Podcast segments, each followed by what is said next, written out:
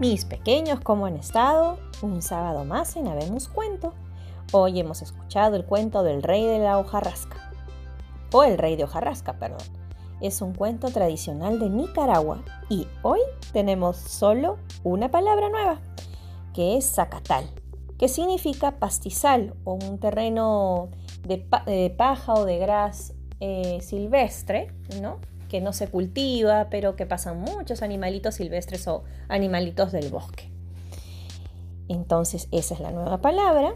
Espero estén muy bien.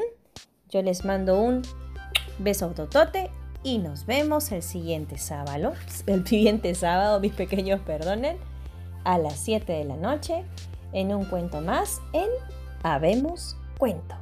¡Chao!